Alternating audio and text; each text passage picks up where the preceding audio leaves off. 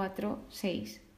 El capítulo 4 empieza titulándose Las doce piedras conmemorativas, que en el capítulo anterior, el final, ya toda la gente había acabado de pasar el río. Entonces, antes de que todo volviese a fluir el agua, por así decirlo, se ve que Dios le dijo a Josué, escoged doce hombres del pueblo, un hombre por cada tribu, y dadles esta orden, sacad de aquí, del medio del Jordán, de donde se han detenido los pies de los sacerdotes, doce piedras, que pasaréis con vosotros y depositaréis en el lugar donde pernoctéis. Por lo tanto, ¿para qué pide esto Dios? Para que esto, las piedras, sean una señal en medio de ellos. De modo que el capítulo continúa y habla del fin del paso. Además, aquí yo me he apuntado cómo iban, que lo indica en la Biblia, y es, primero de todo iba el pueblo, con los 40.000 guerreros, Luego detrás iba el arca de Yahvé, donde ahí se encontraba la ley, como si bien recordáis. Y detrás del todo, si no he entendido mal, iban los sacerdotes. Entonces, pues más o menos, yo es que me gusta mucho ilustrármelo y dibujarme como un poco para hacerme yo una idea de cómo se vivió ese momento. Y otra de otro de los versículos que introduce es aquel día Yahvé engrandeció a Josué, que esto en el capítulo anterior o los dos últimos decía que Dios iba a engrandecer a Josué y aquí es donde cumple con lo que dijo. Luego llegan a Gilgal y se ve que el nombre de Gilgal equivale a círculo de piedras por lo que hicieron. Entonces, nos encontramos en el día 10 del mes primero. Las doce piedras las erigió Josué y ¿con qué fin? ¿Para qué? Para que todos los pueblos de la tierra reconociesen lo fuerte que era la mano de Dios y para que siempre temiesen a, a Dios. Por lo tanto, esto es como un símbolo, una señal que al tenerlo ahí les recuerda a todo lo que hizo Dios en ese momento justo. Continuando, en el capítulo 5 se titula El terror de las poblaciones del oeste del Jordán. Claro, de hecho, en el, en el primer episodio de Josué se lo titulé Temor al pueblo de Dios.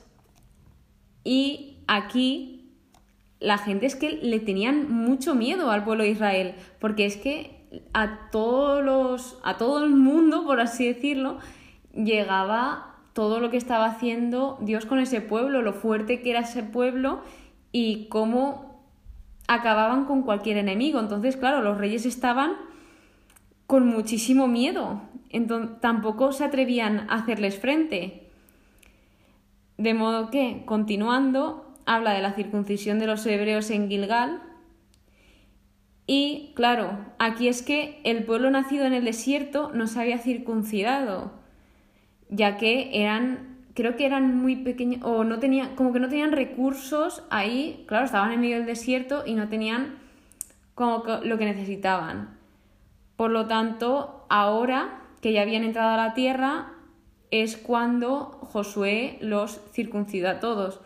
Y dice en el versículo 8, cuando acabó de circuncidarse toda la gente, se quedaron donde estaban hasta que se curaron. Y a mí este versículo me encantó porque yo lo como que lo sentí de cuando habla la Biblia de la circuncisión del corazón, pues lo entendí así, de cuando Dios como que circuncidó mi corazón se quedaba, me quedé donde estaba hasta que yo me curé, hasta que yo curé, porque Dios, en el momento que yo le dije ese, sí Señor, quiero hacer tu voluntad, pues Él poco a poco en este proceso me fue curando todas y cada una de las heridas.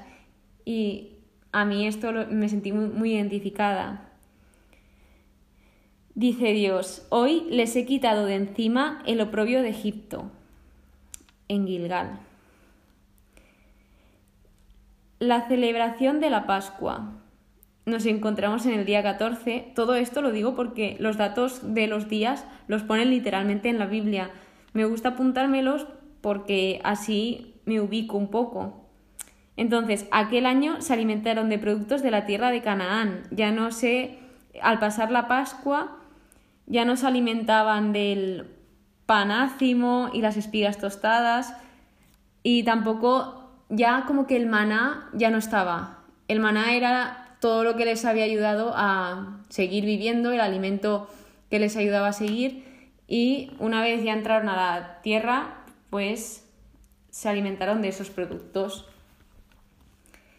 Y ahora pasamos a la conquista del Jericó, donde aquí Josué, bueno, primero que todo os digo cómo se llama este apartado que es preludio, dos puntos, teofanía.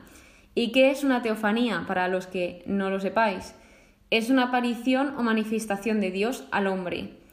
Por lo tanto, aquí se ve que Josué estaba, no sé si estaba dormido o no, pero dice ya que levantó los ojos y entonces vio a un hombre plantado frente a él con una espada desnuda en la mano.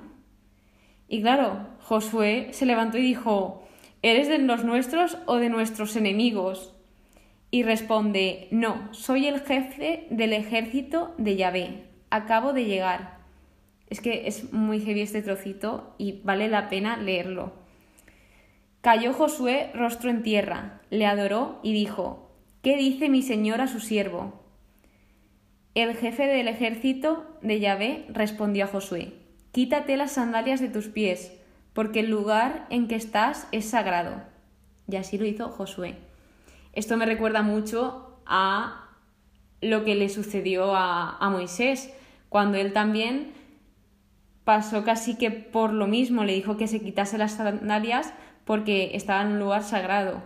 Continuando, el capítulo 6 habla sobre la toma de Jericó. Y Jericó en estos momentos estaba cerrada por miedo, entonces aquí Dios les indica a todos lo que debían de hacer. Es impresionante cómo Dios siempre nos dice cómo debemos defendernos, cómo debemos actuar y muchas veces ni lo escuchamos. Y Él es que con lo... Es que diría simple, pero a la vez difícil que, que sería, Señor, te escucho y dime lo que quieras. Y muchas veces nos complicamos mucho la vida cuando Dios tiene la respuesta a todos nuestros problemas. Bueno, continuando, durante seis días aquí les dice que debían de rodear la ciudad dando una vuelta. A mí, de verdad que este, este capítulo me encantó porque lo sentí como muy dinámico. Entonces, ¿cómo iban distribuidos aquí? Y aquí otra vez con mis dibujitos. Al principio de todo iban siete sacerdotes, que llevaban siete trompetas de cuerno de carnero, y detrás de los sacerdotes iba el arca. Entonces, claro, yo aquí me, imaginaba, conforme lo leía, es que durante seis días rodear la ciudad, yo no sé cuán de grande era la ciudad, pero tú imagínate, eso era una procesión. Y luego, el día séptimo, dice que debían de dar la vuelta a la ciudad siete veces y los sacerdotes irían tocando las trompetas. Entonces, cuando suenen, aquí el pueblo lo que debía hacer era prorrumpir en un gran alarido y el muro se vendría abajo. Esto es lo que le dijo Dios, que cuando Josué diese la orden, todos deberían de hacer esto y el muro se vendría abajo. Entonces, el pueblo aquí no podría gritar y debía evitar que se oyesen sus voces hasta que Josué les dijese que debían ya realizar lo que Dios dijo. Entonces, Jericó aquí consagrada al anatema. El anatema reservaba para Dios todo el botín. Era una manera primitiva de reconocer que la victoria era debida a Dios. Entonces, ¿qué se narra en este apartado? Aquí remarca que únicamente Rahab quedó con vida porque así lo pactó con los espías y así sucedió se ve que se dijo, no vayáis a quedaros con algo de lo que es anatema, porque convertiríais en anatema todo el campamento de Israel y le acarrearíais la desgracia. Y yo os pido que os quedéis con esto para el siguiente episodio, porque estas palabras luego van a tener mucho que ver con lo siguiente. Entonces, ya cuando Josué avisó, el muro se vino abajo, como Dios dijo, todo pasó conforme a lo que Dios dijo. Y luego este capítulo habla de la casa de Rahab, que fue preservada, y también lo que indica es que de todo lo que quemaron de la ciudad, al final solo debían de dejar la plata, el oro y los objetos de bronce y de hierro, que los depositaron en el tesoro de la casa de Yahvé. Y lo último ya que se narra en este capítulo es la maldición que lanza Josué hacia los que o quien reconstruya Jericó. Porque si Dios dijo que se debía hacer de una manera, era por algo. Y con esto terminamos los tres capítulos de hoy. Espero que os haya gustado, que hayáis aprendido. Sé que muchas veces es un poco lioso porque empiezo a decir apartados, empiezo a decir versículos, por la cara, por así decirlo. Pero como sabéis, este, este podcast en sí es súper random y ya dije que en esta temporada iba a hacer eso, comentar lo que más me llamaba la atención, poneros un poco en contexto, pero que a lo mejor estoy diciendo una cosa y de repente sale otra del mismo capítulo. Y nada, eso ha sido todo por hoy, que paséis muy buen día y que Dios os bendiga. Muchísimas gracias por escucharme.